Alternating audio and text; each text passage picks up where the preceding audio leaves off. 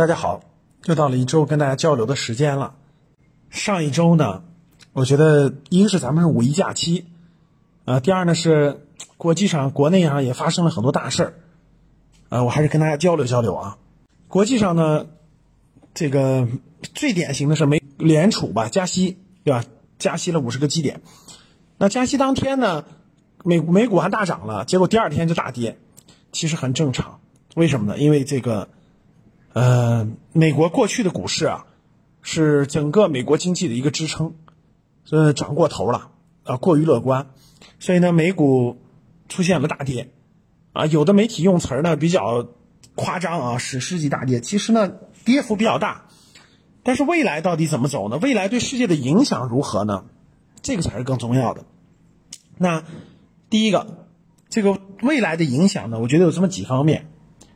第一个呢，就是这个，啊，有的人认为啊，可能会大规模的连续下跌下去，从而呢，对整个全球呢金融市场呢造成巨幅动荡，有没有这个可能性呢？有，啊，但是目前来看还得观察。现在华尔街也有一些大亨啊预测这个，这下一步大衰大衰退马上就要到来了，是吧？啊，未来还有大的调整。我觉得呢，第一个，全球都不太好，这肯定已经是确定的。呃，这个美股的下跌呢，会引领全球的这个金融市场啊大幅震荡，估计是还是会下跌的。呃，到底是怎么个跌法？是急跌还是缓跌还是怎么地呢？现在不好判断啊。但是呢，总体可以确定一点，就未来整个呢不太看好，特别是今年二零二二年，现在咱们是第二季度了，对吧？第二季度、第三季度年底，包括明年年初啊，整个这个阶段啊。还是大概率，各位，全球这个，这个会发生一些这个，啊，甭管是金融危机、经济危机，这种概率非常大。所以大家看，前一阵刚刚开完的巴菲特的股东大会，对吧？巴菲特持有大量的现金。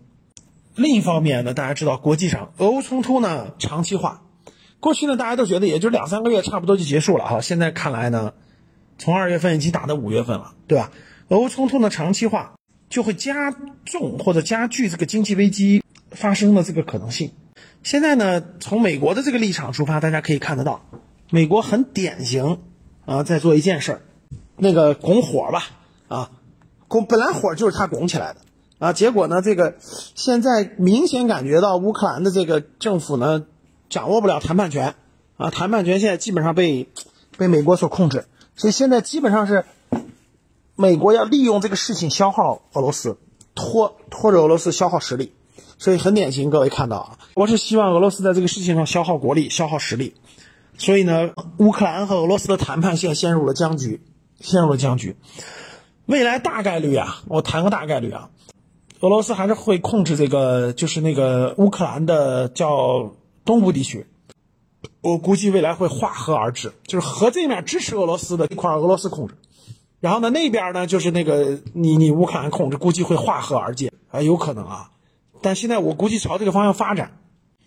现在这个问题呢，就是这个乌克兰是甘当马前卒，对吧？西方消耗俄罗斯的一个棋子，然后欧盟呢也一样啊。欧盟呢现在陆陆续续都在对俄罗斯制裁，已经第六轮、第七轮了，对吧？已经到了最关键的能源了，基本上都要弃用俄罗斯能源。所以欧盟的很多国家已经通货膨胀非常严重了啊，非常严重了。所以啊，这个这个经济危机啊，这个在加剧，而不是在减缓。能源全球的能源危机和粮食危机呢，继续演进，啊，能源危机，你看欧盟这块儿，很多国家现在通货膨胀，由于那个能源限制俄罗斯的能源的非常严重，包括现在粮食这块儿，粮食这块儿现在化肥的出口受到限制，乌克兰的粮食，乌克兰的港口，呃，没法出口也受到限制，所以有专家预测，这次粮食危机有可能是二战以来那非常严重的粮食危机。大家想想，二战以来啊，这可以说是这个。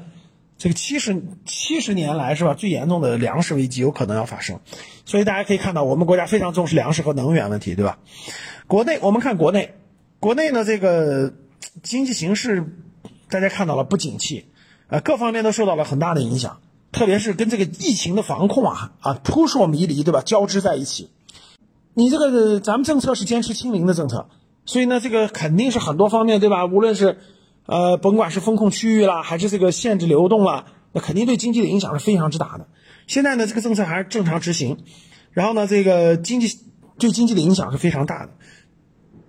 国家为了支持这个中小企业的发展，支持这个经济发展，也出台了各种各样的政策吧，啊，出台各种各样的政策支持经济发展。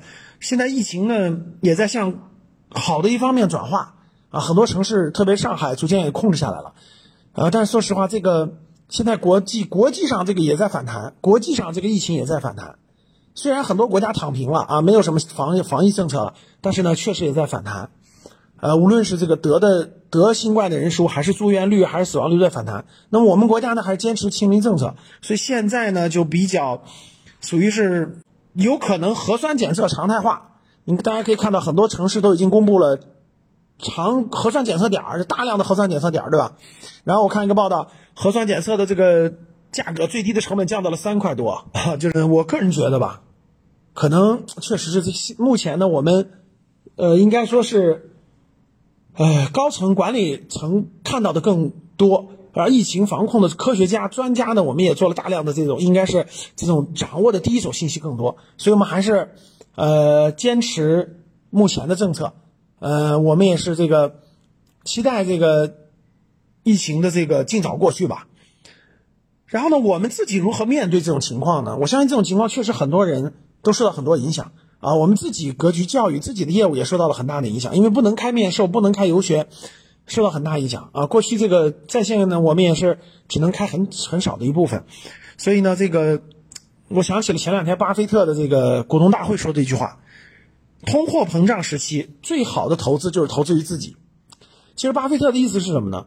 因为通货膨胀时期啊，这个大部分财你很难赚到钱的，就很难赚到钱的，无论是。做各方面都很难赚到钱，与其冒风险啊，不如投资自己，就是学习提升自己的能力，其实反而是最好的。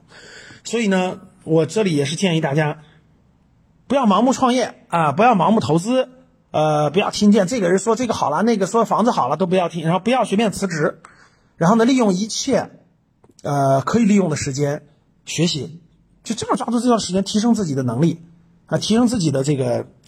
啊，甭管是疫情过去还是通胀过去等等，以后自己能展现出实力的能力，可能是最好的时机啊，我也是认同的。呃，另一方面呢，这一周呢，我读了一些，呃，我说了国学经典，一些国学经典，做人做事的一些经典，我我带着孩子吧一块读《论语》啊，读《资治通鉴》呀，啊，在读一些经典文化的一些知识，我觉得人就是要修行。就真的除了除了，我觉得除了赚钱，对吧？除了啥，自己的修行非常重要。就我们自己的修心，修自己的行为，嗯，调整自己的这个语言行为，对吧？方式，我觉得人嘛就是修行。我带着孩子一块学习的过程，我自己也在成长。啊，我觉得除了除了这方面以外呢，因为疫情，呃，北京也是疫情，五一之后呢，延长了一个星期的假期，所以基本孩子们在家里呢，上午是上网课。上午基本上网课写作业，对吧？下午呢，基本在小区里活动活动啊，锻炼锻炼呀，对吧？